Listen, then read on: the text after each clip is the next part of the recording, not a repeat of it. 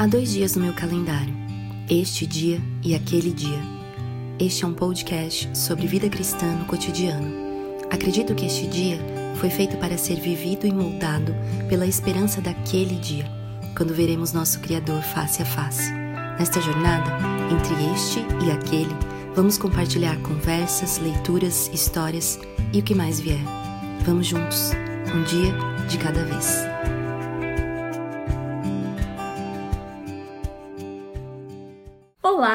Seja bem-vindo, seja bem-vinda ao episódio de número 11 deste podcast. A nossa caminhada ainda é bem curtinha, são apenas 11 episódios, mas eu tô dizendo isso porque desde que surgiu assim no meu coração o desejo de começar a gravar um podcast, tinha algumas pessoas, algumas mulheres que eu tinha em mente, que eu desejava muito que participasse é, de uma conversa comigo gravada e que se tornasse um podcast. E Estou dizendo isso porque a convidada de hoje é uma dessas pessoas.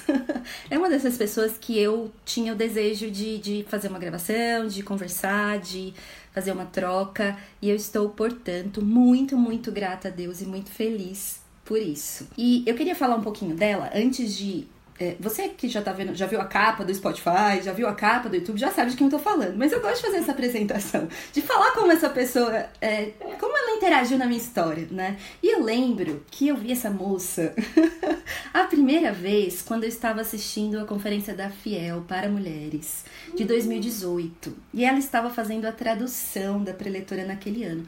E assisti aquela aquela mensagem, aquela palestra, né? Falei assim, gente, essa menina traduz bem demais. que dom! Gostei muito. Isso foi em 2018. E aí, em 2019, mais pro final do ano, é, essa mesma moça veio nos é, presentear aqui em Bragança Paulista. Para quem não sabe, eu moro em Bragança. Eu e minha família congregamos na Igreja Batista de Bragança Paulista e ela veio participar, palestrar no encerramento do Ministério de Mulheres daquele ano. E para minha surpresa, era a mesma pessoa. e é, foi, foi muito bom aquele dia. Eu lembro que ela falou dentro de um tema é, o legado de uma identidade inabalável, que eu fui conferir, inclusive, ao segundo episódio do podcast dela também. E preciso dizer que aquela gravação foi feita com o meu celular. eu tenho créditos nisso. Ou melhor, o meu celular. Mas é, eu além da mensagem, que eu lembro bem que foi baseada na vida de José, é, uma coisa que me chamou a atenção foi que logo de início ela disse que havia ouvido todas as mensagens daquele ano, daquele ano que foram palestradas na nossa igreja no Ministério de Mulheres. É, eu não lembro exatamente quantas foram, lembro que teve workshop. E ela começou dizendo isso, eu falei, uau, que dedicação! E eu tô dizendo isso em especial porque isso é uma coisa é, que, que me confere admiração mesmo e me inspira na vida dela. dedicação é uma dedicação alegre que eu vejo, assim, é, em compartilhar a palavra de Deus, em fazer com, com alegria, com esmero, com excelência, isso tem me inspirado. Então, isso também é um motivo de gratidão. E eu não sei exatamente se naquele mesmo dia ou depois é, conversando por rede social, talvez no Instagram, eu descobri a existência de um blog que, que se chama Filipenses 48. É, hoje, além de blog, é um Instagram, é um canal no YouTube, é um, é um podcast e também um clube. E eu quero que daqui a pouco ela conte um pouquinho mais o que é tudo isso, o que é o Filipenses 4.8. Mas é, logo no ano seguinte, 2020, não preciso Talvez você esteja ouvindo isso no futuro, mas você sabe bem o que foi o ano de 2020, um ano desafiador para todos nós. E é, lembro de que quando descobriu Filipenses 4.8, ela tinha compartilhado de alguns planos que ela tinha para aquele site, blog, enfim. É, mas naquele ano em que nós todos entramos numa pandemia e nos vimos isolados em casa, até mesmo privados de culto público na igreja, ela começou a fazer lives no Instagram, é, lives devocionais, no início diárias, depois semanais, que me abençoou demais. Então é mais um motivo de, de gratidão. Eu acabei de dizer para ela o quanto eu pude compartilhar com essas pessoas. Ela continua fazendo isso até hoje. Ela também, eu espero que fale um pouco disso. É, já digo, eu sempre falo isso, todos os links, informações, eu vou colocar lá no site esteaquele.com. Mas sabe que eu sou do time Spotify, porque eu não consigo entrar nas lives às quartas, às sete e meia da manhã. Mas teve um dia que já, já havia passado alguns meses de pandemia e ela já estava é, é, nesse projeto das lives devocionais há algum tempo, que eu conseguia entrar numa quarta-feira às sete e meia da manhã. E para minha alegre surpresa, eu vi mais de duas centenas de pessoas conectadas uhum. e assistindo aquela live às sete e meia da manhã. E, e aquilo gerou uma alegria tão grande no meu coração, uma gratidão a Deus tão grande de ver é, o quanto, assim, Deus tem planos é, maravilhosos e usa as nossas vidas como Ele quer. E, enfim, ver tantas pessoas desejando mais da palavra de Deus, desejando conhecer mais a Deus, às sete e meia da manhã. né? No Instagram. Isso foi motivo, assim, de, de muita alegria mesmo. Então, assim, é, é um pequeno resumo, né, do, de como eu conheci ela, mas o quanto eu sou grata a Deus também. Uh, eu não quero aqui dar um, um, extenso currículo, acho que ela faria isso muito melhor que eu, mas é, esposa do Luiz, certo? Mãe da Esther, e do João, uhum. uh, professora na faculdade de enfermagem na Unicamp, uma pessoa com um senso de humor incrível, preciso dizer, isso é indiscutível, né? É, eu poderia dizer muitas coisas sobre ela, por exemplo, nesse sentido, de que ela é uma aspirante a confeiteira, assim, excepcional, né? De que é, é uma criadora de polêmicas no Instagram, por exemplo, como a se deve... A gente vai fazer uma live sobre isso, a gente faz uma live sobre isso depois, uma live culinária. Uma live culinária culinária para realmente expor esse talento, né? E uma criadora de polêmicas no Instagram também me surpreendeu, né? Uma pessoa que cria uma polêmica sobre por onde se começa a comer uma coxinha, pela ponta ou pela base. Ou seja, é assim uma gama de talentos que não, fica não difícil. Não tem polêmica, não tem polêmica. Começa pela ponta e tá tudo resolvido, entendeu? Pois é, né? Isso é discutível, mas fica para próxima. Enfim, a gente, a gente tem muitas coisas para falar sobre as pessoas, mas é, é, é, muito gostoso ver o quanto nós marcamos a vida uns dos outros, é, mesmo a gente sem ter uma convivência tão grande, né? Assim, conhecer de longe, mas isso é muito bom. O que eu quero dizer dizer que ela é, sobretudo, alguém que tem buscado e levado outros a pensar naquilo que é excelente e digno de louvor. Eu estou falando Amém. hoje com Naná Castilho. Muito obrigada, Naná, por estar aqui hoje nessa ah. conversa.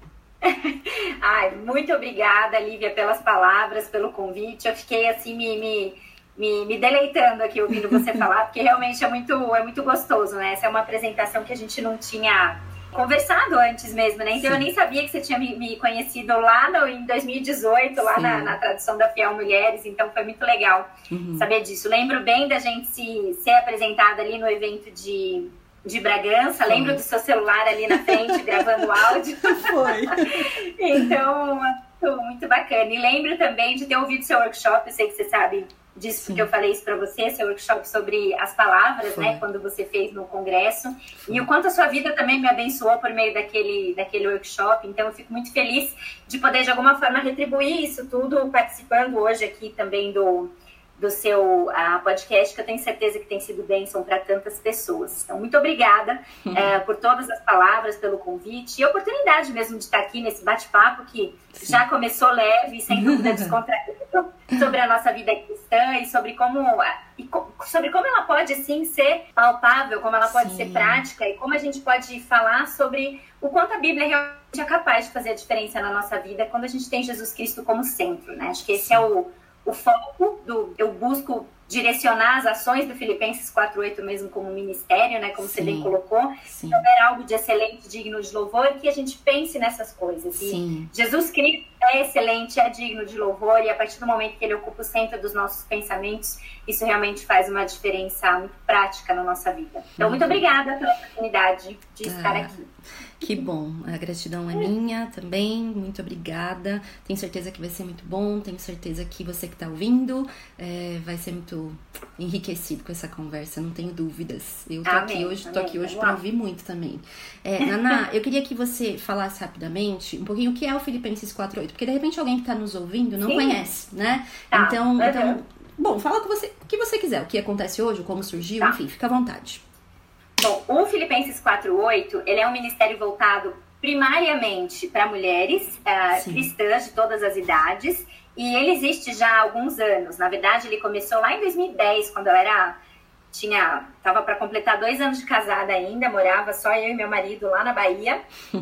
E eu decidi, de alguma forma, eu queria um, uma oportunidade, uma forma de me conectar com mulheres que estivessem passando por experiências de vida muito semelhantes às minhas, uh, independente de ah, é, é, que tipo de experiência, recém-casada, casada sem filho, ou, ou, enfim, qual era o, o momento. Sim. O momento de estar buscando uma vida de, de, relacionamento significativo com Deus em meio a uma cultura que totalmente prega e, e, nos impõe o contrário. Uhum. Né? Então, é, com isso a gente abrangeria bastante gente, mas eu queria fazer isso de uma forma que fosse não muito pesada, sabe? Não, não, não, que isso significasse não ter profundidade, mas que ao mesmo tempo a gente pudesse ter leveza no, no, no falar sobre as coisas do evangelho e uhum. tudo mais. E pensei então em começar, começar um blog que comecei de fato em 2010 e ele se chamava na época Coisa Nossa. E eram três publicações semanais. É, na verdade, o blog chamava Coisa Nossa e o subtítulo era Tudo que edifica, diverte e interessa. Já no sentido, já remetendo um pouco para o tudo o que do Filipenses 48, né? É, mas pensei em, em, tratar de três categorias principais lá no blog, que era tudo que edifica, uhum. então eram devocionais, indicações de livro e tal. Legal. Tudo que diverte, que era quando a gente realmente falava sobre coisas divertidas, que é mais ou menos o que eu procuro fazer principalmente nos stories do Instagram hoje lá, né? Sim. As polêmicas da coxinha é, e tudo mais. Pois é, você é boa nisso. Fotos do meu bolo. E quando eu falava de tudo que interessa, eram dicas para mulheres de uma maneira geral, assim. Uhum. E e ele seguiu nesse modelo durante um bom tempo. Uhum. Uh, e o blog seguiu assim, mas assim, é, depois de algum tempo eu me tornei mãe de um, depois mãe de dois, e aí veio algumas mudanças de cidade. Uhum. E ele foi oscilando, mas nunca deixou de existir. Mas teve ano que eu cheguei a fazer acho que duas ou três postagens no ano só. Tá. Né? Então, isso foi acontecendo assim. Entendi que as prioridades naquele momento realmente eram outras. Sim. O blog ainda estava lá, mas eu não estava conseguindo estar ali. Né? Tá. Até que em 2018 uhum. eu decidi retomar. 2018 ou 2017? Não, acho que foi 2018 mesmo. É, foi 2018, porque a conferência da FIA Mulheres foi em agosto e eu retomei em julho tá. a, as atividades. Troquei uhum. o nome do blog para Filipenses 48 uhum. e entrei no Instagram. E aí comecei mais na questão de divulgação de texto e dicas de livro, essas coisas. E aí, ah, no finalzinho de 2019, algumas amigas minhas começaram a falar: por que você não faz uma live? Eu falei: porque eu não vou fazer live. Não gosto de live. Imagina. live, não combino com live, não gosto de câmera, vou ficar toda travada, não quero, né? Uhum. Imagina. Fiz uma ou duas só em 2019 nem deu, mas imagina fazer isso, não, não é pra mim.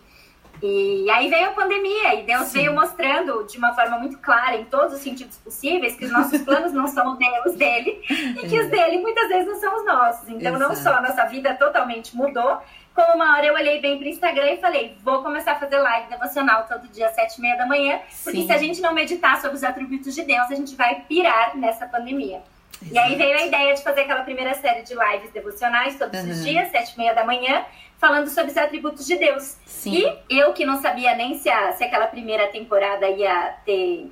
Se a gente ia ter 20 dias de quarentena para passar pelos 20 atributos que eu pois tinha é. selecionado, é. me vi terminando a primeira, começando a segunda e depois a terceira. E, Sim. e hoje, 2021, a gente está se preparando para sexta. Uau. Sexta temporada.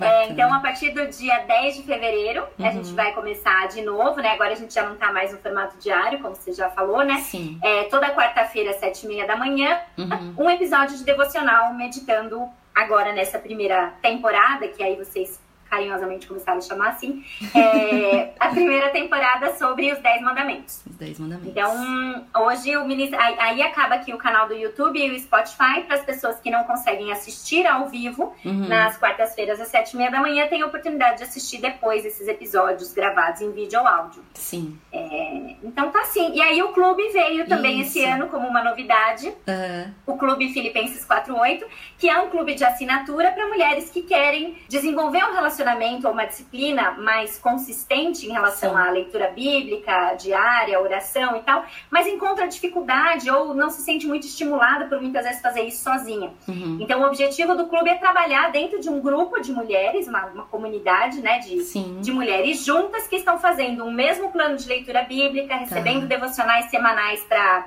estimular a oração baseada na Bíblia uh, e lendo e fazendo leitura compartilhada também. Tem dentro Sim. de um clube, também tem um clube de leitura, leitura, em que a gente faz a leitura juntas de um livro e aí a gente se encontra quinzenalmente para discussão. Então está sendo bem interessante, está um grupo grande, bem engajado, animado lá dentro, está tá, tá bastante divertido. Que Estamos legal. agora no primeiro livro ainda e a primeira live vai ser na semana que vem. Muito Mas bom. a gente já está bem, tá, tá, tá bem gostoso, tá bem divertido esse, esse projeto. É algo pelo qual me entusiasmei, planejei, rascunhei, esbocei até chegar no formato que ele ficou. Sim. E tô, tô bastante feliz com ele também. Muito bom. E é legal que você interage também um pouco mais com as pessoas que você sabe que estão assistindo as suas lives e, enfim, estão acompanhando, né?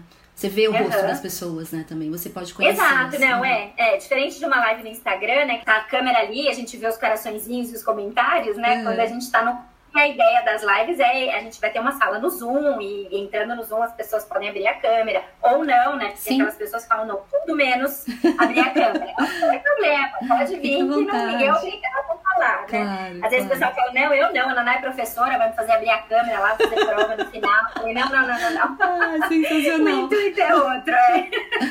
Ai, então, é isso. Mas então, tô, tô bem animada, assim. É um grupo que acaba... E aí a gente acabou fazendo uma, um, um canal no Telegram também, também para os assinantes, pra, porque daí isso também garante uma interação maior. Porque Sim. ficar entrando na plataforma para comentar e tal, Sim. às vezes a gente acessa do celular, acaba uhum. fazendo. Mas no Telegram acaba tendo uma, uma interação bem bacana também. Então, tá. Estamos aí, firmes no propósito de viver Filipenses 4.8 mesmo, colocando o que é amável, puro, verdadeiro, excelente, digno de louvor mesmo na nossa, na nossa mente. Muito, muito bom, excelente. É isso aí. Animador ouvir isso e assim, eu acho que ouvir você falando foi assim, confirmando ainda mais o tema que a gente vai conversar hoje, né? Porque isso que você é, trouxe, né, essa, essa essa leveza, mas essa vivência do evangelho no cotidiano, que é uma proposta também do que nós queremos conversar sempre nesse podcast, né? Uhum. E aí a apresentação do tema de hoje, né, fala muito sobre isso. É, o título é prática sem ser pragmática. E a gente estava uhum. conversando um pouquinho antes é, sobre essa, essa necessidade não sei se talvez inerente a nós mesmas, humanos, né? Humanas, mulheres, homens, que eu sei que homens também nos ouvem. É, ou se é potencializado nessa geração de imediatismo, né, de, de busca por resultados, mas a gente tem, ou, ou produtividade, claro que não a produtividade em si no sentido ruim, mas é, no sentido de você focar mesmo né, naquilo que você consegue com a sua própria força. Uhum. É, então, é, eu, eu, costumo brincar com as minhas amigas que às vezes a gente tem aquelas perguntas de um milhão de dólares, né? É, uhum. Que a gente quer resposta. Eu, e eu acho que esse tema que a gente vai conversar é um pouco sobre isso também, porque eu sempre me deparo com questões minhas ou de pessoas com quem eu caminho, sejam amigas, pessoas que a gente aconselha, que a gente caminha na igreja. A gente sempre chega naquele ponto, ok, eu entendi, eu entendi que eu preciso ser transformada por Cristo, eu, eu entendi que eu preciso obedecer a palavra de Deus, eu entendi uhum. que o Evangelho precisa ser real na minha vida, mas por favor, me dê uma lista de coisas para se fazer. Me dê uma lista de passos para eu seguir, né? Uhum. E, e por que, que eu disse dessa geração imediatista, né? Me parece que a gente é, tem tanta informação, a gente tem tanto conteúdo, a gente tem tanto acesso, tantos livros, né? Muitos bons livros, inclusive, alguns nem tanto, é, canais no YouTube, enfim, que, que me parece que a gente tem esse anseio constante de achar essa resposta, pronta, uhum. né? Esse uhum. pacote pronto que assim, alguém alguém já já, já definiu, alguém já já processou e eu só Alguém já fez o trabalho para mim, né? Exato. Alguém, já, alguém ex... já mastigou. Exato, e aí eu vou chegar no resultado que eu quero, né? E a verdade é que na prática, na vida cristã, na vida com Cristo no dia a dia, a gente se percebe lutando contra é, hábitos que nós precisamos vencer, lutas no nosso próprio coração, guerras no nosso próprio coração é, contra uhum. o nosso uhum. pecado, é, nesse processo de santificação, que a gente se questiona, né? É, é, como que eu faço para mudar? Né? É. Como que eu faço para obter esse resultado?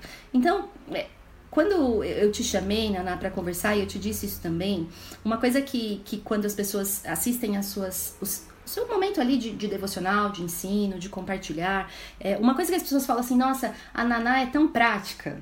A Naná é tão clara. E aí é que é que é o ponto, né? Você existe uma, a gente fica pensando assim, né? Será que quando a pessoa diz que, que essa mensagem é prática é porque eu tô recebendo uma lista do que fazer e aí é. vai se tornar prática ou porque aquela mensagem está sendo clara, né? E aí eu te convidei para a gente falar um pouquinho é, sobre essa questão do lugar da praticidade no evangelho, né? Versus uhum. o pragmatismo dessa época que está sempre em busca de do que do que eu preciso fazer para chegar no resultado. Uhum. E aí, feito essa introdução, é, a primeira pergunta seria: qual então é a diferença entre uma pessoa prática e uma pessoa pragmática?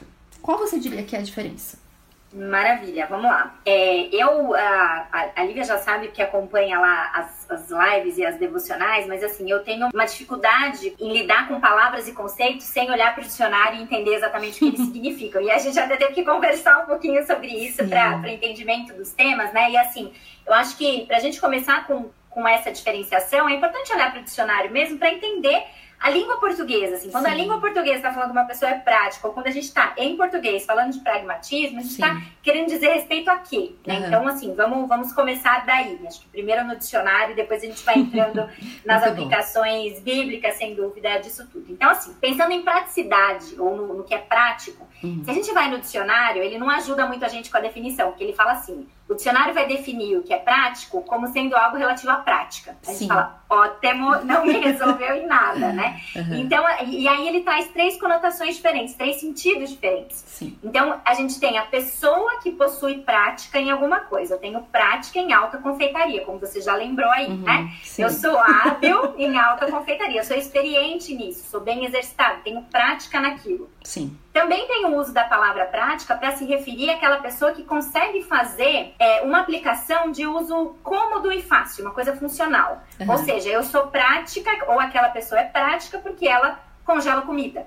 Né? Então ela faz isso rapidinho. E não é muito a nossa aplicação de hoje, não é Sim. é exatamente isso que a gente está querendo dizer por ser prático, né? Uhum. Acho que talvez a primeira e a terceira definições tenham mais a ver. É só para a gente ver o quanto, às vezes a gente, é só para esclarecer de, de, que termo a gente está falando, né? Se é prático porque você é papum, não, não é, é porque é papum, não é esse sim, sentido. Sim. Mas a gente está pensando naquela pessoa que sim, que é hábil, exercitada, experiente, mas também aquela pessoa, talvez principalmente aquela pessoa, que põe em ação o conhecimento teórico. Sim. Isso é uma definição de dicionário. Tá. A prática, a pessoa prática, aquela pessoa que põe em ação o conhecimento teórico que ela tem. Tá. E é nessa pessoa que a gente está pensando. Uhum. E essa pessoa, na Bíblia, é a pessoa de Tiago 1, 22. Tá. Que diz lá em Tiago 1, 22. Para nós sermos praticantes da palavra e não somente ouvintes. Sim. O que, que, é o praticante aqui? A gente não precisa mais ir para o dicionário para saber. É Sim. aquela pessoa que põe em ação o conhecimento teórico que ela ouviu. Sim. Então, o foco dessa pessoa é, a partir do conhecimento teórico que ela já adquiriu, uhum. isso é uma coisa muito importante, ela adquiriu esse conhecimento, certo. ela põe isso em ação. Uhum. Então, você ser uma pessoa prática, à luz de Tiago 1,22 e entendendo as definições do dicionário, Sim. é você colocar em prática aquilo que você aprende. Sim. Não é você colocar em prática aquilo que é te dado de bandeja. Você uhum. aprende aquilo, você Sim. passa por um processo contínuo de aprendizado daquilo e vive colocando isso em ação. Sim. Essa seria a pessoa prática que a gente busca ser. Tá. Tiago 1,22. Praticante da palavra, não somente ouvinte. Uhum. Já a pessoa pragmática, a pessoa pragmática é aquela que quer colocar em prática. Sim. Mas aqui, nesse nosso sentido, ao mesmo tempo que ela quer colocar em prática, ela quer fazer isso só pensando no resultado daquilo. Sim. Ela é um pouco engessada, amarrada, acredita em, em resultados, mas em fórmulas instantâneas, em tá. receitas papum, do Sim. tipo faça isso, faça aquilo. Como você tão bem colocou, as Sim. pessoas que querem uma lista. Uhum. Então, fala assim, para eu, então, crescer em santificação, eu tenho que isso, isso, isso, aquilo, e assim. Resultado Sim. linear, sem erro, sem, uhum. sem nenhuma oscilação, né? Sim. Ou então é aquela pessoa que pensa, eu quero o resultado. Tá. Mas eu não quero, eu não quero, eu não quero o processo que me leva até lá. Sim. Então eu vou pular etapas, vou fazer uma outra coisa aqui, mas uhum. eu espero encontrar o resultado que me prometeram lá na frente. Sim. Aí eu quero fazer, ou, ou até quero fazer essas etapas, mas só do, do exteriormente, né, externamente, não exteriormente, externamente, eu quero fazer tudo perfeito, mas eu não estou mudando a minha cabeça. Sim. Eu não estou mudando o meu coração. Eu estou cumprindo tarefas e esperando que essas tarefas me levem para o resultado que tanto me prometeram. Uhum. E aí a gente pode fazer um paralelo clássico aqui, que é, por exemplo, uma questão de dieta. Uhum. Quero emagrecer. Sim. Quero emagrecer. Na verdade, a maioria das pessoas que falam que querem emagrecer, elas não querem emagrecer, elas querem ser magras. Sim. Elas querem ser emagrecidas. Sim. Então, assim, eu, que, eu desejo resultado, emagrecimento. Mas eu quero fazer isso por meio do shake mágico, por meio sei lá, de que fórmula mágica aí, daquele negócio que eu vou amarrar na barriga e vai fazer Ginástica passiva. por mim. Exato, quer dizer, eu quero, igual aquele meme também que eu vi outro dia, que eu já pensei muito também, eu quero comer frango com chuchu dois dias, fazer três dias de caminhada uhum. e acordar com quatro quilos e meio a menos. Sim. Se isso não acontece, eu desanimo, jogo tudo pro alto, porque eu fiz o que era para fazer, Sim. mas o resultado não veio. É. Então, assim, a gente faz, mas não persiste, uhum. ou a gente faz uma formulinha, a gente busca atalhos para chegar no resultado. A gente uhum. quer o resultado, mas a gente não quer o processo que leva até ele. Sim. Né? Isso, quando a gente traz pragmatismo para a vida espiritual, isso é muito verdade. Muita uhum. gente desanima porque acha que os resultados têm que ser visualizados muito rápido. Sim. Tropeça e desanima, porque uhum. fala, puxa, mas eu fiz a coisa certa, eu fiz o que era para fazer uhum. e o resultado não veio. Então, essa pessoa ela é facilmente desanimada na vida espiritual, porque ela está uhum. mais focada no processo Sim. do que naquilo que ela. Na, mais no, no resultado, resultado, desculpa, uhum, do que no processo que vai levar ela a, a conseguir esses. a conseguir isso tudo, a alcançar isso, né? Sim, muito bom. Interessante, assim, né? Só para fazer um comentário, é, eu diria duas coisas e até a segunda, já passando para nossa segunda pergunta, uma, uhum. é, dentro do que você disse, é, é, algo que, que a gente observa, né? A verdade é que todos nós temos uma prática que provém do que nós da teoria, né? Então assim, uhum. por mais que eu fale assim, ah, eu não estou fazendo o que é certo porque eu não consigo, não, é porque você realmente não tem aquele fundamento, eu diria, é, aquela aquela na sua mente, né, no seu coração, aquele fundamento que te leva a então entender essa prática. Então isso é uma coisa. E a outra coisa, essa palavra tão chave, né? e, e chave também na vida cristã, que é o processo né? uhum. que é a peregrinação, né? que é o caminho. Então, a, a segunda pergunta, e, e, essa é uma pergunta interessante, que, como eu já disse no início, eu, eu já me peguei perguntando isso. Muitas vezes, eu comigo mesma e Deus, eu já me peguei em conversas encaminhadas com amigas fazendo essa pergunta, né? Por que, que a gente luta tanto com esse processo de colocar, então, em prática o que eu já sei na teoria, né? É aquilo que a gente fala, poxa, eu sei na teoria, mas na prática é diferente. Será que é isso mesmo? Qual, qual por que, que a gente luta tanto com essa questão? Então, acho que uma coisa que a gente precisa, acho que saber que talvez tire algumas, alguns fardos desnecessários que a gente coloca nas costas, é que a Bíblia não nos prometeu que seria o contrário. Sim. Em, em, lugar algum ela nos prometeu que não seria assim. Muito pelo contrário, se a gente for olhar lá para Gálatas 5,17, a, a, a, luta é clara. A carne luta contra o espírito, o espírito contra a carne. Uhum. A carne deseja o que é contrário ao espírito, o espírito contrário à carne. Se a gente for ler direito aqui, né? Gálatas 5,17 diz o seguinte, ó. Pois a carne deseja o que é contrário ao espírito e o espírito o que é contrário à carne. Sim. Eles estão em conflito um com o outro, de modo que vocês não fazem o que desejam. Mas, se vocês são guiados pelo Espírito, esse já é o versículo 18, vocês não estão debaixo da lei. Sim. Então, assim, a gente vai ter essa luta uhum. enquanto a gente, a gente estiver aqui. Sim. E um outro versículo que nos mostra isso com muita clareza, um outro trecho que acho que também vale a pena a gente ler para relembrar, Sim. é Romanos 7. Uhum. Romanos 7, de 15 a 20, diz o seguinte: Não entendo o que faço, pois não faço o que desejo, mas o que odeio. E se faço o que não desejo, admito que a lei é boa. Neste caso, não sou eu mais quem o faz, mas o pecado que habita em mim. Uhum. Sei que nada de bom habita em mim, isso é, em minha carne. Porque tenho desejo de fazer o que é bom, mas não consigo realizá-lo. Pois o que faço não é o bem que desejo, mas o mal que não quero fazer, esse eu continuo fazendo. Sim. Ora, se faço o que não quero, já não sou eu quem o faz, mas o pecado que habita em mim. Sim. Nós vivemos num mundo caído. Uhum. Isso é uma coisa que acho que a gente esquece quando a gente está mais focado em, em resultados pragmáticos do que na vida cristã que a gente leva aqui, dura, após a nossa conversão, ou durante a nossa conversão, inclusive, como alguns autores gostam de colocar. Sim. Nós já somos livres da culpa do pecado por causa da justificação. Sim. Nós somos livres do poder do pecado no processo de santificação. Mas a gente ainda não está livre da presença do pecado. Sim.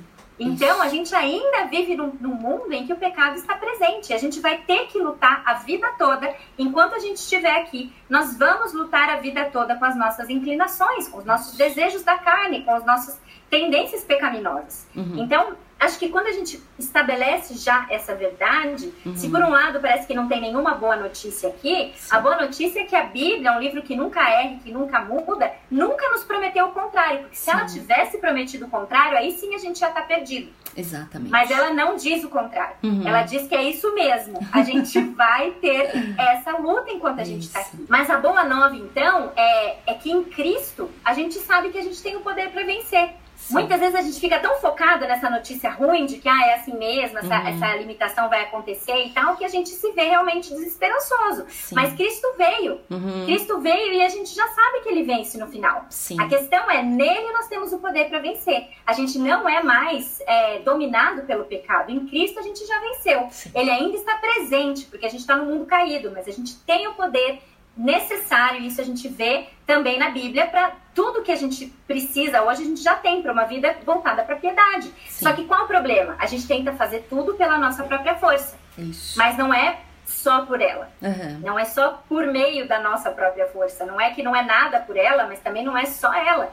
Então sim. a gente precisa entender que existe um equilíbrio de importância aqui. Uhum. A Bíblia diz sim, não é pelo nosso poder ou força, mas sim pelo Espírito Santo, mas sim. a Bíblia também diz que a gente deve se empenhar em desenvolver a nossa salvação. Sim. É, inclusive, quando esse trecho em Filipenses, quando fala é, que a gente deve se empenhar em desenvolver a nossa salvação, ele continua dizendo porque é Deus quem efetua em vós tanto querer como realizar. Uhum. Ou seja, você se empenha, mas é Deus quem vai fazer. Sim.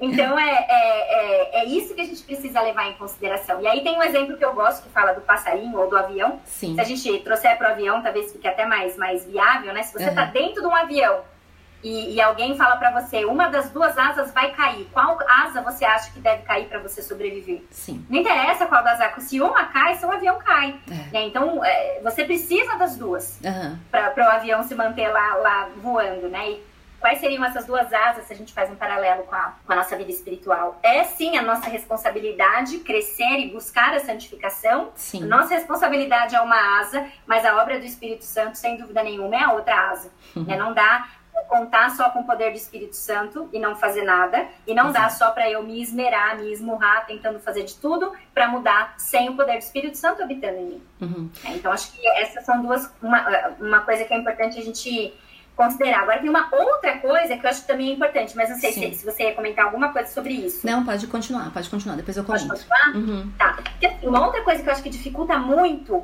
a gente colocar em prática o que a gente aprende na teoria Sim. é porque a gente, a, a gente tem falhado Sim. em ver a relação de uma coisa com a outra. Uhum a gente tem falhado em ver a relação de uma coisa com a outra. E isso tá. vem porque a igreja tem caído numa cilada de dicotomizar. Sim. Então existe a vida espiritual e uhum. existe as outras coisas. Sim. Então a gente acostumou a colocar a nossa vida em caixinhas. Então a gente pede para Deus para que Deus abençoe a nossa vida espiritual, profissional, emocional, pessoal, relacional, Sim. cultural, social, Fragmenta. todos os al que você quiser colocar aí, uhum. como se o espiritual fosse mais uma delas. Uhum. Só que o espiritual ele não é mais uma delas. Sim. O espiritual é a sua vida e a Exato. sua vida espiritual contempla a sua vida profissional, sua vida emocional, pessoal, etc, etc. Exato. E senão o que que acontece? Se eu enxergo a Bíblia como um livro de Deus, revelação especial de Deus para mim, para me orientar, me direcionar na minha vida espiritual, uhum. eu vou, e, e dicotomizo ou, ou compartimentalizo dessa forma, Sim. né? Dicotomizar seria o espiritual e o não espiritual, sim, né? Sim. Mas se eu faço essas várias caixinhas e acho uhum. que então a Bíblia é para minha vida é espiritual, sim. aonde eu vou buscar orientação para minha vida profissional? Uhum. Aonde eu vou buscar orientação para minha vida ou minha saúde emocional, social, relacional, o que você queira? A gente não consegue ver que existe integração, porque a gente é. acostumou a achar que a Bíblia é espiritual. Sim. E ela é. Só que uhum. a, isso está certo, ela é espiritual, só que toda a nossa vida também é. Sim, Deus exatamente. é o Senhor de tudo. Exatamente. Deus é o Senhor de tudo. Então, quando eu entendo isso, eu olho para a Bíblia pensando e enxergando a Bíblia como um livro que tem muito mais para uhum. mim do que normalmente eu olho e encontro dificuldade de colocar em prática. Sim. Porque daí eu encontro direcionamentos que me levam a crescer a imagem e semelhança de Cristo e que esse crescer a imagem e semelhança dele vai transformar a forma como eu me relaciono no trabalho, vai, vai modificar a forma como eu me relaciono com meus filhos, com meu cônjuge, é, com as minhas amigas, comigo mesma, com tudo. Uhum. A partir do momento em que eu alinho meu relacionamento com Deus, eu alinho meu relacionamento com os outros. Sim. Né? Então, acho que isso é uma coisa que a gente tem caído e é uma cilada do mundo para nós. Sim. Essa separação de todas as esferas da nossa vida em caixinhas. Uhum. A gente tem uma caixona chamada espiritual. Dentro dela, você pode colocar quantas você quiser, mas nós somos espirituais. E aí a gente tem dificuldade em enxergar como a Bíblia se enquadra uhum. na, em todas as áreas da nossa vida, quando a gente acha que o espiritual é só uma delas. Exatamente.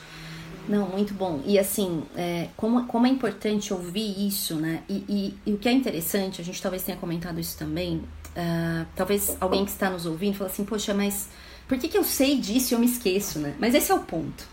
Às vezes algumas das perguntas aqui que a gente vai fazer podem ser até retóricas no sentido assim, a, todo mundo sabe a resposta. Todo mundo sabe a resposta, eu digo assim, alguém talvez maduro na fé, que já tem um tempo de caminhada, fala, eu sei a resposta, mas esse é o ponto, né? O quanto a gente precisa lembrar disso constantemente, porque o nosso coração é enganoso e, e, e o pecado nos engana, de fato. A gente é. cai nesses enganos de que com a gente é diferente. Não, eu uhum. entendo, eu sei, é a palavra diz, tal, mas ah, você não sabe, na minha vida, essa situação, né? É. Então, o quanto é importante importante a gente voltar para o evangelho e a gente voltar para a realidade do que você uhum. disse, o que a Bíblia diz Exatamente. A Bíblia não diz Exato. que a gente não teria essa luta. Então, assim, vamos nos agarrar a esta verdade para uhum. que o nosso coração se lembre também que não é só eu.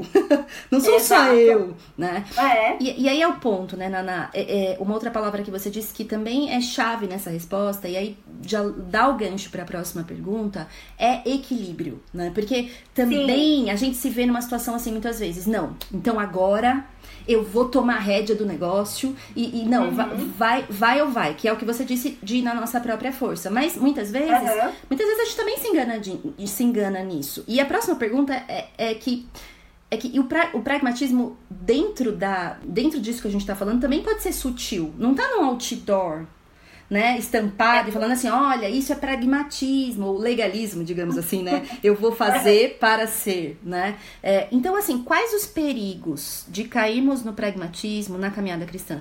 E isso acontece, eu diria assim, só quando a gente foca no resultado? Né, e não no processo? Ótimo. Assim, enquanto você estava falando, só para eu complementar, enquanto tá. você estava falando, eu comecei a procurar aqui no meu Instagram se eu ainda tinha citação, uma citação que eu postei uma vez, eu encontrei duas aqui que acho que tem muito a ver com aquilo Legal. que você estava você tava dizendo, que uhum. muitas vezes a gente fala, ah, eu já sei, eu já sei, então por que, que é tão difícil, né? Uhum. Isso é uma coisa que realmente é universal, e foi alguém que disse, mas eu não tenho a autoria aqui, tá. que fala, eu não venho à igreja para ouvir novidades, e sim velhas verdades que eu insisto em esquecer. Sim. A gente não vai à igreja para ouvir novidades, uhum. mas sim muitas vezes a gente vai para a igreja para ouvir velhas verdades que a gente insiste em esquecer sim. ou mesmo de colocar em prática. Sim. E aí nessa linha de colocar em prática foi o Hans Walter Wolff que disse. Tá. E eu me lembro muito da pregação do, do, do pastor da igreja quando ele falou: o que me espanta na Bíblia não são os textos que eu não compreendo, uhum. mas sim os textos que eu compreendo, mas não, consegui, mas não consigo aplicar até as últimas consequências na minha vida. Sim. Então, assim, são frases relacionadas uhum. que nos, nos, nos, nos, incitam a refletir um pouco mais nisso, né? Sim. O propósito do estudo e da, da gente continuar, muitas vezes, batendo em teclas que já são conhecidas e que uhum. a gente fala, puxa, mas isso eu aprendo desde criança. Ah, que bom. Outro dia eu lembro de alguém falando assim, ah, leia a Bíblia e faça oração, a gente canta desde pequenininha. Você fala, glória a Deus, como está a sua vida de oração? Exato. Ah, é péssima, bonitão. é. então continue vindo para a igreja, não porque você, não porque a gente vai reinventar a roda na igreja, mas Exato. sim porque você vai ouvir velhas verdades que uhum. você insiste em esquecer, é. em aplicar até as últimas consequências na sua vida. Sim. Essa é a caminhada cristã. Sim. Ser constantemente lembrado de verdades que a gente insiste em esquecer Isso. e que na nossa própria força a gente é incapaz de praticar ou de segui-las sozinho, uhum, né? Uhum, exatamente. Acho que esse era um, um adendo aí. Sim, ótimo. Aí pensando, uh, pensando na questão do perigo da gente cair no pragmatismo, né? Será que isso acontece quando o foco está mais no resultado e não no processo? Uhum. É, eu acho que sim, mas a gente também precisa tomar cuidado para que o foco do do, da caminhada cristã não seja tão somente o processo. Tá. Né? Nós, como, como cristãos, o nosso foco ele é sim buscar uma vida de santificação, sim. mas por causa de Cristo. Sim. Então, o nosso foco é Cristo. Sim. O nosso foco é Cristo e pelo Evangelho a gente sabe que ele já venceu lá no final. Isso. É aquela história do filme. Quando a gente sabe o final do filme, a gente aguenta todos os perrengues que aquele filme uhum. pode trazer pra gente é. com muito mais tranquilidade, porque é a gente já sabe quem ganha, a gente já sabe quem, quem vai uhum. ficar com quem, dependendo do filme que você tá assistindo, né? Então, uhum. assim a gente sabe quem vence no final. Isso deve, deve ser o nosso foco. Uhum. Eu me lembro no livro O Segredo do Contentamento, Sim. o William Barclay conta a história de uma nadadora que foi a primeira a atravessar o Canal da Mancha. Tá. E ela tentou uma primeira vez e ela não conseguiu fazer essa travessia. Ela uhum. teve que ser resgatada quando faltava pouco para terminar e estava um dia muito nublado e ela desistiu, estava com pouca visibilidade. Quando faltava 800 metros para terminar, ela desistiu, pediu para ser socorrida e tal. E depois, mais tarde na entrevista, quando perguntaram, ela estava contando um pouco sobre a experiência dela, ela disse, falou assim, olha, eu não estou querendo me justificar, mas se eu tivesse visto a costa, eu teria terminado. Como ela não estava vendo onde ela, onde ela ia chegar, Sim. ela desistiu. Alguns meses mais tarde, ela voltou, uhum. terminou e não só concluiu a travessia do Canal da Mancha, como quebrou o recorde que já existia. Então, ela foi a primeira mulher a cruzar o Canal da Mancha e ainda quebrou o recorde de melhor tempo. Sim. Depois disso. Então, assim, eu fiquei muito com essa frase na ilustração da cabeça, na cabeça, sabe? Se eu tivesse visto a costa, eu teria terminado. É. Então, assim, eu acho que é, vai um pouco além da gente focar uh, no processo. Tá. Uhum. Acho que é fato, a gente não tem que Sim. focar só no resultado, Sim. mas vai um pouco além da gente focar no Sim, processo. A gente ótimo. tem que focar no que nos aguarda no final. Isso. E o que nos aguarda no final é a uhum. certeza de que Cristo já venceu. Exatamente. Então, quando a gente tá aqui e tá difícil, a gente tá desanimado, eu não acredito, tô lutando com esse mesmo pecado, parece uhum. que eu não aprendo, que a gente fica frustrado e etc. Se você enxergar a costa e você vê o que te aguarda no final, Cristo vitorioso no final, a vitória dele é certa sobre os seus pecados. Uhum. Você precisa persistir, ou como a gente brinca até com o exemplo do, da, da, costa aí, você uhum. tem que continuar a nadar, né? Como diz a Dori. Continue a nadar, continue a nadar. É. Porque você, você já sabe o que tem lá no final. Sim. Não tem tempo nublado, não tem visibilidade. Você sabe visibilidade ruim. Você sabe o que tem lá na frente. Sim. Então, quando o nosso foco é Cristo, que Isso. já venceu no final, uhum. a gente pode é, se, se, se munir dessa esperança mesmo de que o processo é árduo, o processo é difícil, Sim. mas ele já venceu lá no final. E é por ele, por meio dele, através dele tão somente, que a gente vai chegar lá. Porque senão, quais são os perigos? O perigo é da gente ficar tão focado no resultado que a gente se torna legalista, como você já falou. Sim. Ou a gente se torna engessado naquela questão de eu quero uma lista do uhum, que fazer. Sim. Né? Então eu quero seguir essa listinha aqui, que é basicamente o que legalista faz, né? Faz pela própria força. É. Ou a gente vai para o outro a Sim. gente fica engessado, legalista, fazendo pela própria força, não consegue o resultado, a gente vai para o outro extremo. Uhum. E aí a gente se frustra uhum. e fala: ah, não é para mim. Sim. Eu não dou conta, eu não consigo, é difícil demais e, e tudo bem, vou embora. Uhum. E aí você começa a mergulhar num padrão de pecado que torna a sua consciência, inclusive, cauterizada, tanto para o resultado quanto para o processo. Uhum. Quer dizer, olha o risco da gente tirar Cristo do, do objetivo, da gente Exato. olhar no final da jornada enxergar Cristo vitorioso no final. Sim. Né? Então, acho que o principal perigo seria esse. Quando a gente perde o foco de que, inclusive, o nosso processo está voltado para um Cristo vitorioso que nos aguarda no final, uhum. a gente desanima com muito mais facilidade, porque a gente Sim. não está vendo o sentido ou propósito no que a gente está fazendo aqui. Exato. Isso é tão claro, né, Naná? Enquanto você falava, eu lembrava de Isaías 53, lembrava de Hebreus 12, como isso foi verdade na própria, na próprio caminho da cruz, né?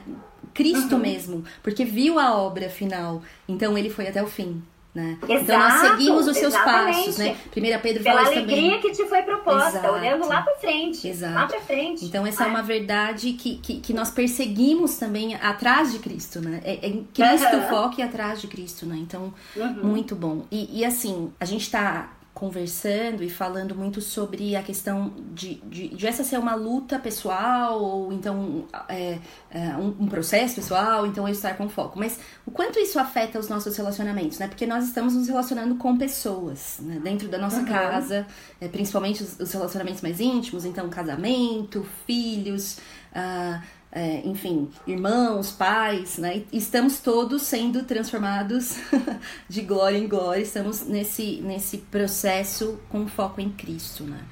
E, uhum. e aí, o quanto a gente. O quanto a gente é confrontado também, né? E o quanto a gente tem dificuldade de lidar também com essa com esse processo, com essa transformação na vida do outro. Né? O quanto nos falta, uh, talvez, essa, essa visão também. A gente quer ver também, não só na nossa vida, a gente quer ver na vida do outro. Né? Uhum. Então, assim, de repente. É, filho... Às vezes até a gente quer ver muito mais na vida do exato, outro que na nossa. Exato, o problema então, é o outro. Exato, né? filho, eu já falei, né? É, é. O, o, marido, ah, não muda mesmo, assim, já são anos. Então, assim, a pergunta é, é como como lidar com o processo de santificação em mim e nos outros, né? Quando o meu desejo é que essas mudanças sejam instantâneas. E como você disse bem, muitas vezes essa expectativa é muito maior sobre a vida do outro do que a minha sobre mesma. o outro. É. Sim.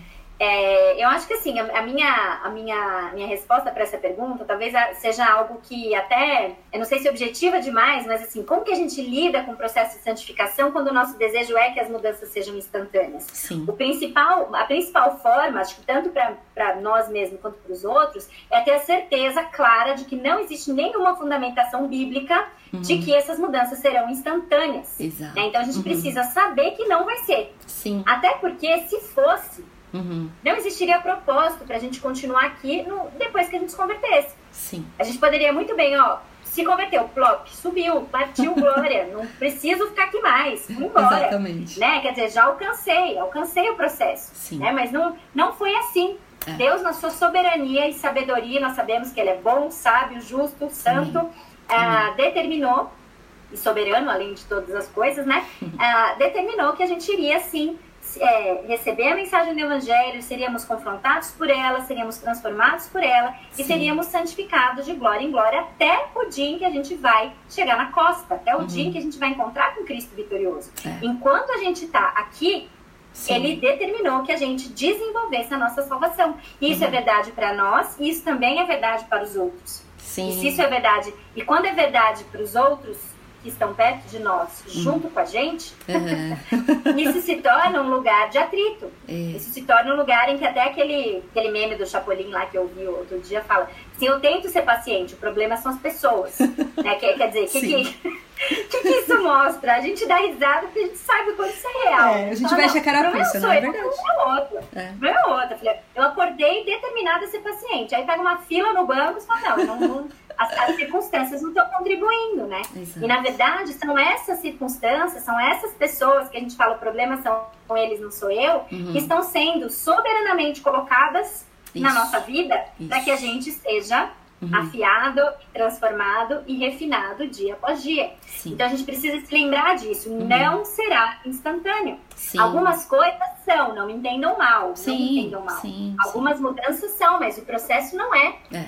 O processo não é. Nem em nós, nem no outro. Então a gente precisa ter essa clareza de que Deus, na sua soberania, escolheu uhum. que a gente vivesse o desenvolvimento da nossa salvação aqui neste mundo caído livre da culpa, do poder do pecado, mas não da presença dele ainda. Então, a nossa, nossa inclinação está voltada para o mal, mas o nosso coração transformado, regenerado por meio de Jesus Cristo, pode aprender a desejar o bem. Uhum. Só que isso a gente só faz se a gente se tornar praticante da palavra, não somente ouvinte. Dependendo do Espírito Santo, mas também tomando os passos práticos para isso, que são da nossa responsabilidade. Né? Sim. E sobretudo assim, nesse plano geral, né? Nesse, nesse plano mais amplo, entender tanto um, que uns aos outros faz parte deste propósito, dessa ação de Deus na nossa vida, né? Os uns uhum. aos outros.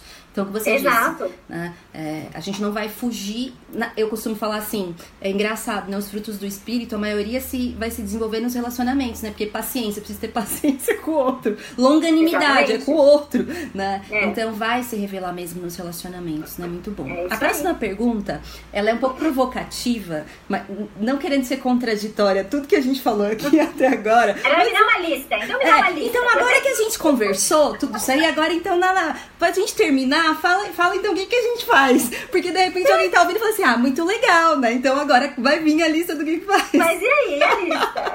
e essa era a pergunta. O que eu preciso fazer para mudar na prática? É, é. Eu acho que é, é, engraçado porque, assim, ao mesmo tempo, quando a gente, quando a gente, parece que quando a gente tá falando sobre essas questões, né, que na verdade não tem essa lista no sentido legalista, Sim. é lógico que a Bíblia também nos deixou instruções que, que nós seremos sábios se segui-las, né? Sim. E quando a gente pensa numa vida de santificação, uma vida que está mirando Cristo vitorioso no final, mas que ainda não chegou lá, é. enquanto isso precisa andar passo a passo e nesse processo uhum. aprender uma, a, a, santificação, desenvolver a sua salvação até chegar no Sim. final, aí existem coisas assim que a gente pode pensar em fazer, mas que vão muito além do que um faça isso, não faça aquilo, isso pode, isso não pode, é, sai até esse tamanho, cabelo nesse tamanho, sim. pode colocar isso, não pode colocar aquilo, pode uhum. comer isso ou aquilo. É. Né? Então, existem sim algumas coisas que vão orientar muito mais a nossa disposição do coração do que o nosso comportamento exterior. Acho que isso Sim. faz toda a diferença quando a gente pensa em o que fazer. Sim. Né? É o que fazer orientado para o meu comportamento ou é o que fazer orientado para o meu coração e como isso vai mudar a minha mentalidade, a forma como eu penso sobre a minha vida que é espiritual acima de todas as coisas. Sim. Então, acho que, que nesse sentido, cabe sim alguns passos uhum. é, para que a gente se torne, sim. Tiago 1,22, praticantes Praticante. da palavra, não somente ouvintes. Excelente. E aí, a primeira delas, é, e a gente trouxe isso desde o início aqui uhum. como o, o foco, sim. é a gente reconhecer a necessidade que nós temos do evangelho. Uhum. A gente se acostumou a pensar que o evangelho é algo que a gente prega para quem não conhece a Jesus. Sim. Mas o evangelho é algo que nós cristãos precisamos e dependemos todos os dias. Uhum. E quando a gente reconhece a necessidade do evangelho, o tamanho da, da, da graça que recebemos e da malignidade ou da, do pecado que nós cometemos e que somos imersos nele sem Jesus Cristo uhum. conosco, Sim. É, quando a gente tem isso, a gente consegue a, a clareza do Evangelho nos dá a possibilidade de viver uma vida livre de legalismo e de pragmatismo nesse sentido. Sim. Né? Então, quando a gente vê ali em Colossenses, capítulo 2, versículos Sim. 13 e 14, Sim. diz o seguinte: eu vou ler a partir da parte B aqui do 13. Uhum. Deus os vivificou com Cristo. Ele nos perdoou todas as transgressões e cancelou a escrita de dívida que consistia em ordenanças e que nos era contrária. Ele a removeu, pregando-a na cruz. Sim. Essa é a mensagem do Evangelho. A uhum. gente tinha uma dívida que a gente não tinha condição de pagar. Cristo veio, pagou no nosso lugar. Deus cancelou a escrita de dívida porque Cristo se fez justiça por nós. Isso. Então, o nosso pecado de hoje, de antes da conversão e de agora, ele está pago pelo sangue de Jesus Cristo. Uhum. Nós precisamos lembrar disso e lembrar que no nosso no, no, no quando a gente pecar, o evangelho é suficiente para nos perdoar, o evangelho é suficiente para cancelar a escrita de dívida, porque Sim. Cristo já pagou o preço por nós. Uhum. Então, a primeira coisa que a gente precisa fazer rumo a uma mudança na prática, que não é legalista, é lembrar que não é por nós, porque sim. Cristo fez por nós é que nós podemos seguir nessa caminhada. Sim. Segunda questão importante é a gente lembrar do avião uhum. e lembrar que existe sim uma dependência completa que nós temos do Espírito Santo que nós vemos em Romanos 8,13, que diz: Pois se vocês viverem de acordo com a carne, morrerão, mas se pelo Espírito fizerem morrer os atos do corpo, viverão.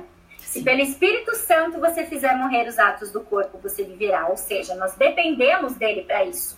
Uhum. Ao mesmo tempo e na mesma medida que nós também temos responsabilidade sobre isso. Sim. Que é o que diz Filipenses 2, 12. Filipenses 2, 12 ah, ponham em ação a salvação de vocês com temor e tremor. Uhum. Ponham em ação a salvação de vocês, sabendo que é o Espírito Santo que vai fazer morrer os desejos da carne. É. Então, o que, que a gente já viu aí? Reconhecer a necessidade do Evangelho, Sim. Ponto de partida. Uhum. Depender completamente do Espírito Santo e reconhecer completamente a nossa responsabilidade nesse, nesse sentido também. Ah, então, a próxima questão, pensando até numa, numa questão que vai ficando cada vez mais prática, mas ela só chega num, num, num num ponto prático, a partir do momento em que a gente sabe que a fundamentação que está por trás disso, ela não é pragmática, mas ela é sim voltada e fundamentada no Evangelho, sim. é a gente ser sincera e honesta conosco, é, conosco em relação às áreas que a gente precisa mudar. Sim. A gente precisa reconhecer quais são os pecados que nós temos que precisam de mudança. Sim. E isso a gente pode fazer a, até o salmista ora, né, no Salmo 139, ali os versículos finais, pedindo Sim. a Deus som do meu coração. Isso. Uhum. Mostra-me o que eu preciso mudar e guia-me pelo caminho eterno, né? Sim. E aqui no, em Provérbios 28, 13, a gente vê o seguinte: quem esconde os seus pecados não prospera, mas quem os confessa e os abandona encontra misericórdia. Sim.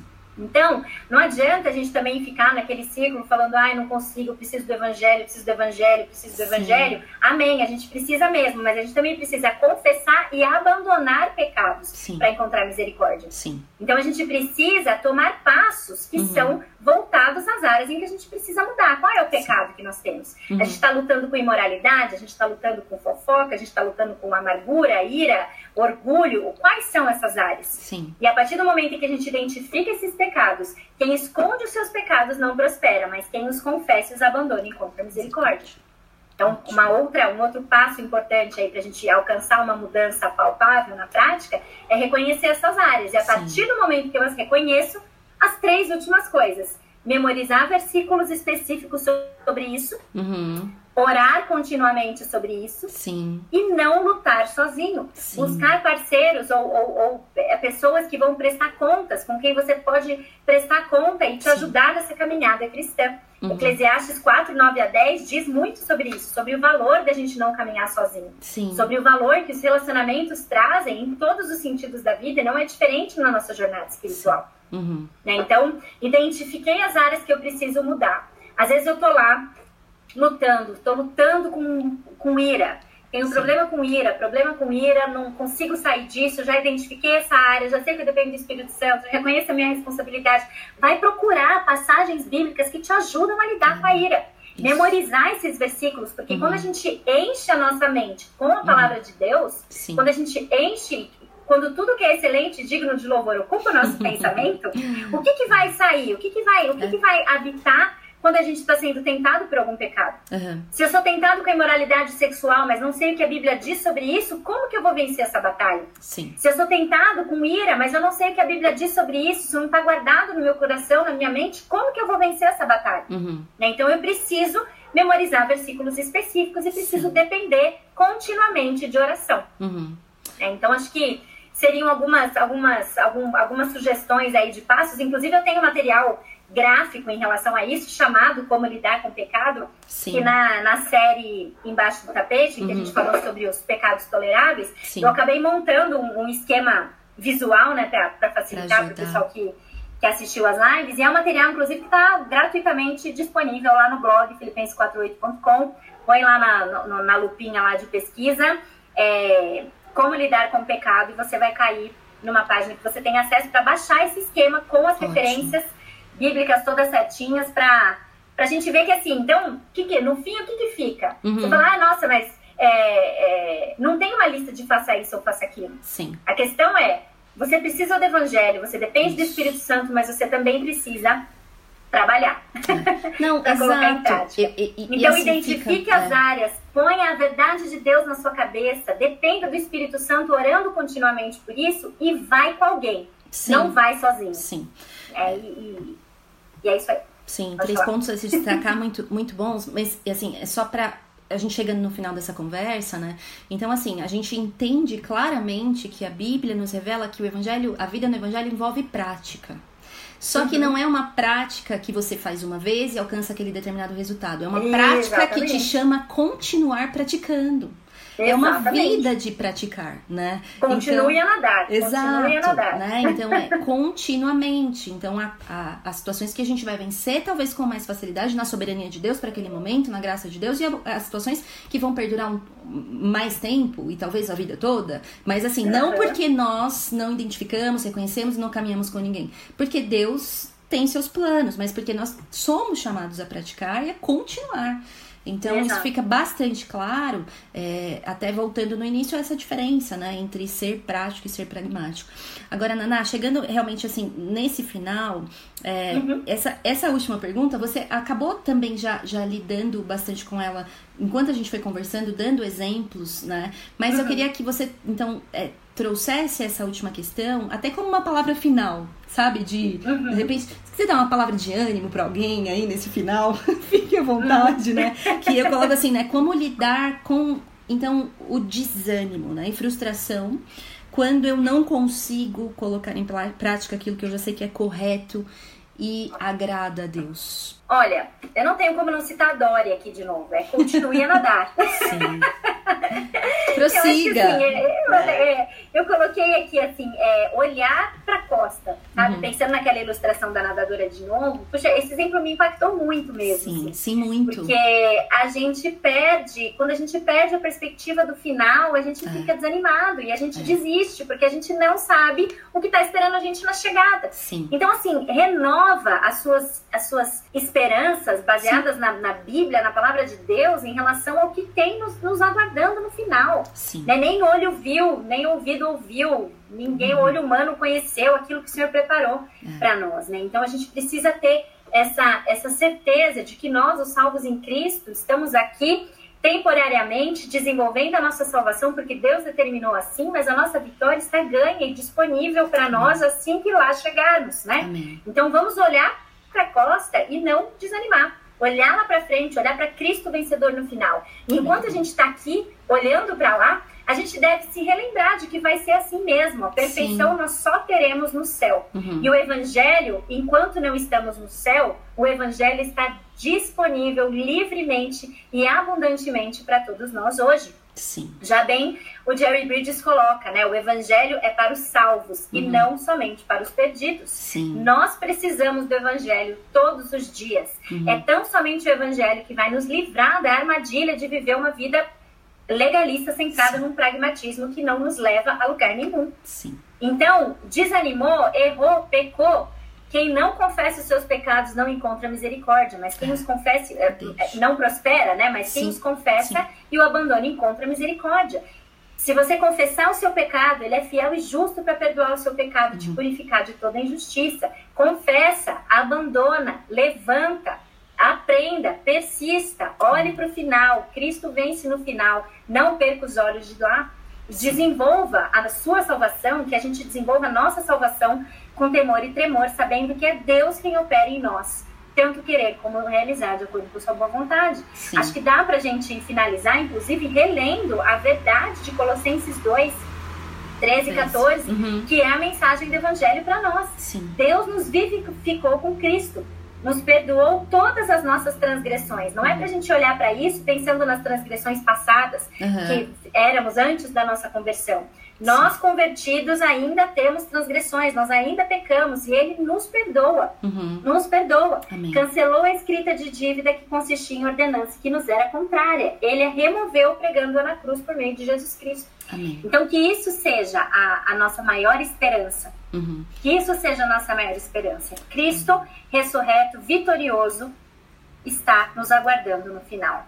E essa e, e para nós chegarmos a Cristo, nós precisamos do evangelho todos os dias. Nos lembrar disso e persistir no desenvolvimento da nossa salvação enquanto a gente estiver aqui. Isso, muito bom.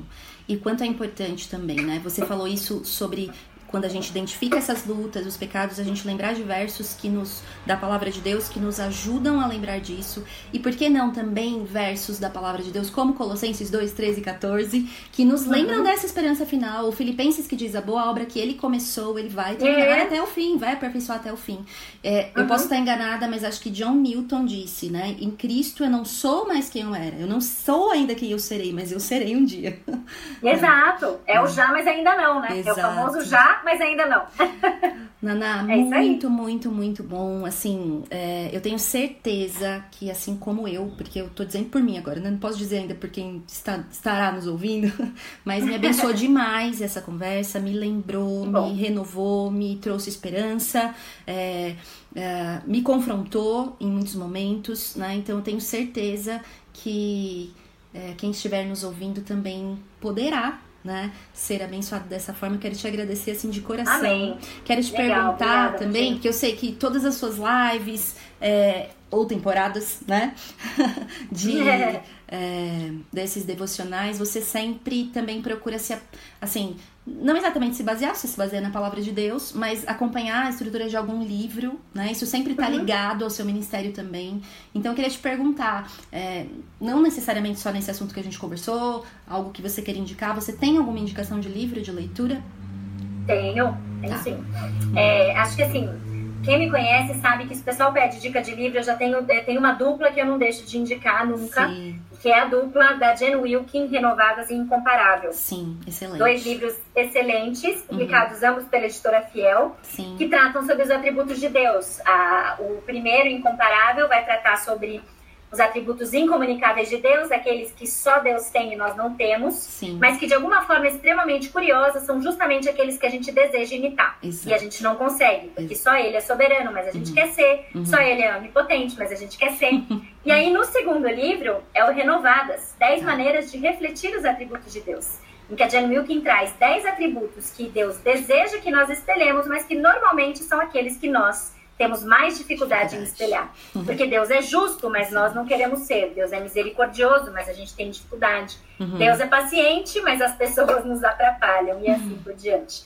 Então, essa dupla, eles, eles, são escritos por uma mulher, um é pink e o outro é roxo, mas ele é um livro excelente para homens e mulheres, sim, sem dúvida sim. nenhuma. É, eu, eu, já, eu já disse que eu, que eu queria escrever para Fiel, para falar para eles mudarem um pouco a cor dessa página, para não ter preconceito, porque os homens também pra precisam não ter, é, não, são duas leituras excelentes, sem dúvida nenhuma. E falei muito do livro de Jerry Bridges, não vou deixar sim. de indicá-lo também. Sim. Pecados Intocáveis, do Jerry Bridges, publicado pela editora Vida Nova Uhum. É um livro muito bom, muito prático, em que ele vai tratar desses pecadinhos que a gente normalmente varre para debaixo do tapete, né? Como foi até o nome da, da série de lives que eu coloquei lá tá. no, no Filipenses 4.8, porque a gente acha que eles não são tão graves. Então, uhum. assim, não é que eu matei alguém, eu só falei mal dela. Então, acho que não deve ter tanto problema.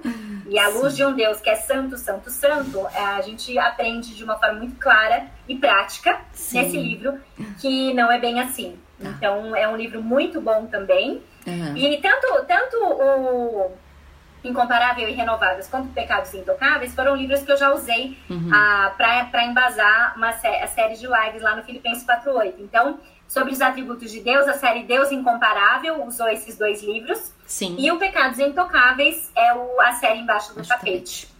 Muito bom. Eu vou deixar todos esses links é, separadinhos lá no, no site. E aí fica mais fácil também de quem quiser achar direitinho que ouviu. Ah, quero saber sobre isso. Aí fica mais fácil de achar lá no eixeaquele.com. Ah, legal. Bacana. Uma outra coisa que eu, uma, um outro, uma última sugestão que eu daria, Sim. assim, para quem está me ouvindo, que de repente trabalhe com público jovem ou mesmo de adolescentes, uhum. a série Embaixo do Tapete me levantou um, um desejo de, de, restaurar uma história esquecida que tinha acontecido comigo Sim. há muitos anos atrás quando eu fazia seminário, uhum. uh, em relação à importância da gente manter uma vida pura diante de Deus. E essa, esse incidente que aconteceu comigo no seminário é uma história meio cômica. Era o meu quarto que tinha um cheiro esquisito, que ninguém sabia uhum. de onde vinha e tal. E Sim. eu lembro que é, esse, esse episódio fez com que eu desenvolvesse três devocionais lá para o seminário mesmo, uhum. uh, sobre a importância da gente manter a nossa vida uh, de, de, de, de, pureza mesmo, não Sim. no sentido só sexual, que a gente Sim. normalmente atribui o termo, mas uma vida de pureza completa diante de Deus. Uhum. E depois de um tempo, eu usei esse, essas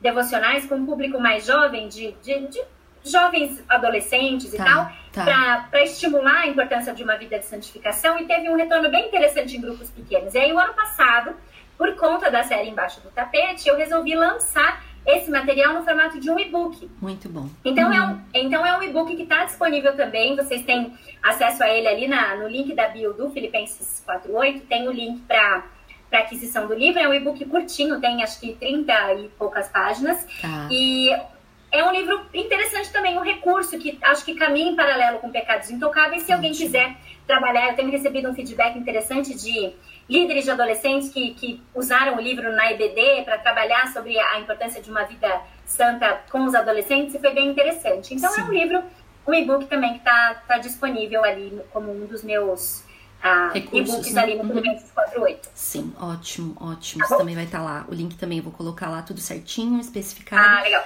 Sabe, eu, é, assim, vou, vou, aproveitar o gancho, eu não ia fazer nenhuma indicação, mas eu quero aproveitar você, e você também tocou nessa questão de faixa etária. É, aquela série, né, Mentiras que as Mulheres Acreditam e a Verdade que as Libertam, um livro excelente da Nancy DeMoss, né? Chegou uhum. no Brasil recentemente, e você também tem, tem falado muito sobre isso o livro das meninas, né? Para faixa etária de 8 a 12 Sim. anos. Eu também tenho o meu aqui, estou lendo com Alice, minha filha. E uhum. é um material excelente. Eu queria aproveitar esse espaço do podcast também para falar. Eu tenho falado no Instagram e tal, mas queria também aproveitar esse espaço para falar desse livro, é, de como também é um material muito bem elaborado, muito bem pensado para essa faixa etária, dentro da proposta, né, de, de é, eu diria, atacar as mentiras que tão sutilmente tomam a mente, o coração das meninas já desde cedo, né? Muito cedo. Uh, Muito cedo, cada vez mais cedo. Cada vez mais cedo. E assim, eu tenho, eu tenho lido com a minha filha, a gente tem seguido né, essa leitura e tem sido assim muito, muito, muito bom. É, tenho, tenho estado muito grata a Deus por, por essa providência também. Acho que uhum. faltam materiais assim mais específicos para essa idade. Sim, a gente tem devocional, tem alguma coisa, mas falta. Então eu queria também aqui fazer um coro maior, é. né, para que você mãe de meninas na faixa etária de 8 a 12 anos, eu vou colocar o link também lá para você conhecer esse livro Mentiras que as meninas acreditam e a verdade que as liberta. Você quer falar alguma coisinha sobre isso? Ah, é muito legal. Eu tô fazendo com a Esther ali também, e ele é uma duplinha, né? Isso. Ele tem o livro das meninas e tem o guia das mães. Ótimo. E no uhum. guia das mães é praticamente o livro inteiro, mas ele tem é. alguns capítulos adicionais no começo. Isso. E depois ele basicamente transcreve o livro das meninas. Isso. Que algumas pessoas me perguntaram: ah, mas e aí, como que eu vou saber o que ela tá lendo? Eu falei: não, o seu livro tem vai lá. ter o livro dela, uhum. com alguns adicionais. Então ele tem a transcrição e várias notas de rodapé em que você tem sugestões de conversas que você pode ter com a sua filha e etc. Né? Então Sim. é bem é um livro muito bom. Eu estou quase terminando já com a Esther e tem, tem desencadeado conversas muito preciosas, sem dúvida nenhuma. Sim. Ela tem nove anos, então uhum. algumas coisas é na parte prática ali de responder, ela ainda escreve com, Sim, com a, a, clareza e a simplicidade de uma criança é. de 9 anos, mas é muito legal ver a, o processo sendo formado mesmo, sabe? Sim. E uma coisa que eu até combinei comigo, sabe aquelas pessoas fazem? Eu combinei comigo, você deve, Sim, deve fazer com você também. Normal? Sim, né? Normal.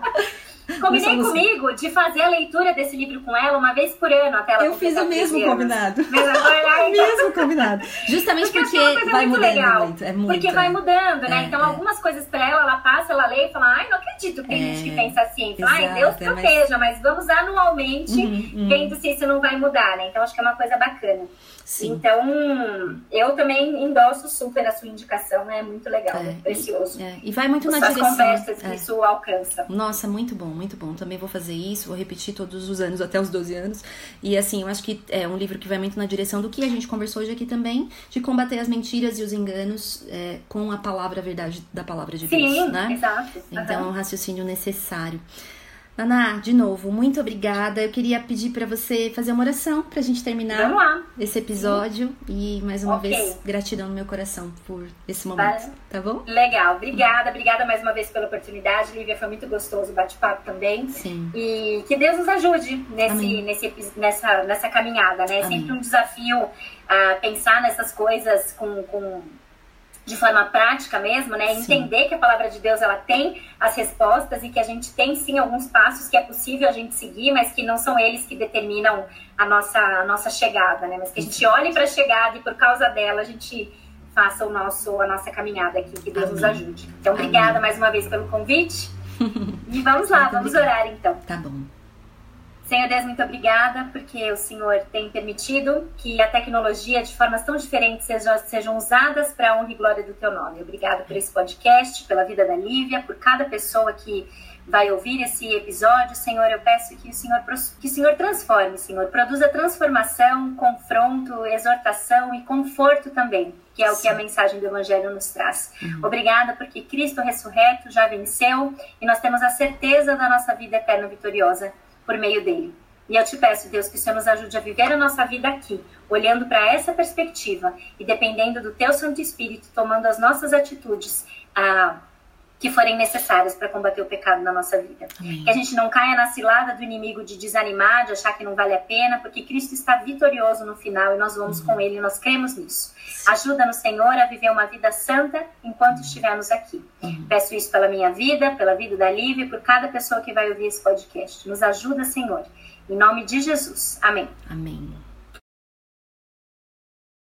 Este foi mais um episódio do podcast Este Dia e Aquele Dia. Para ter acesso a outros textos e outras informações, acesse o site esteaquele.com. Obrigada por ouvir e até a próxima.